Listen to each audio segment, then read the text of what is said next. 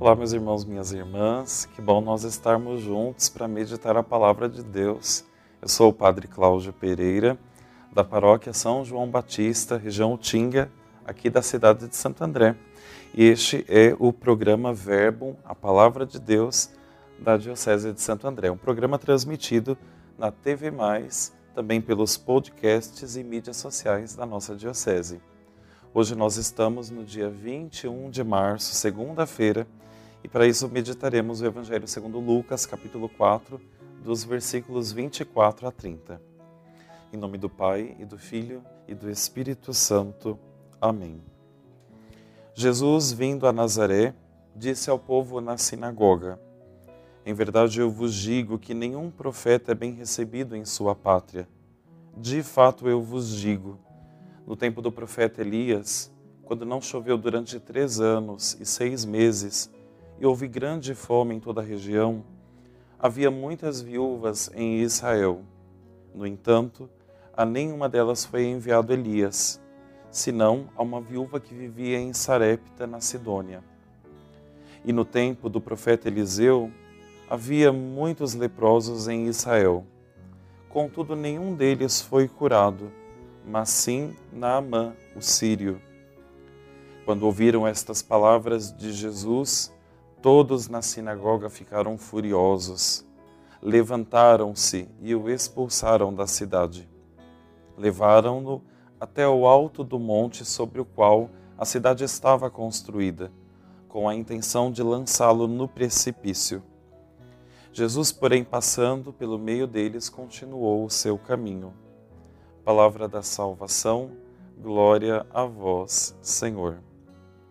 Meus irmãos e minhas irmãs, nesse evangelho de hoje, Jesus fala uma grande verdade. Nenhum profeta é bem recebido em sua pátria. Jesus diz isso nesse contexto do evangelho após eles terem se referido a Jesus como o filho de José, o filho de Maria. Para eles, Jesus era tido apenas como um profeta, mas eles não reconheciam o Senhor como o Messias, o esperado, o Salvador. No fundo, eles estavam com o coração fechado para a boa nova do Evangelho, com o coração fechado e incapazes de reconhecer em Jesus Cristo o próprio Deus. E olha só, como se não bastasse, depois de Jesus ter dito aquelas palavras comparativas em relação a Elias, a Eliseu, que também não foram acolhidos e que levaram a boa nova a pessoas de outra região, que eram considerados pagãos, eles querem inclusive lançar Jesus no precipício. Que nós possamos acolher o Senhor Jesus de fato como o Senhor da nossa vida e que nos lembremos sempre que também pelo batismo somos chamados a ser profetas. Nem sempre seremos bem recebidos, mas não devemos ter medo. Devemos continuar anunciando a boa nova, passar pelo meio e continuar anunciando a palavra de Deus. Te convido agora a fazermos juntos essa oração, pedindo isso ao Senhor.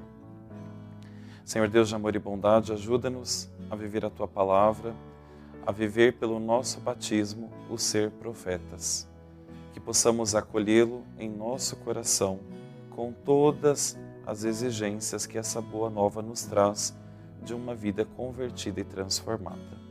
Amém. O Senhor esteja convosco, Ele está no meio de nós. Abençoe-vos, Deus Todo-Poderoso, Pai e Filho e Espírito Santo.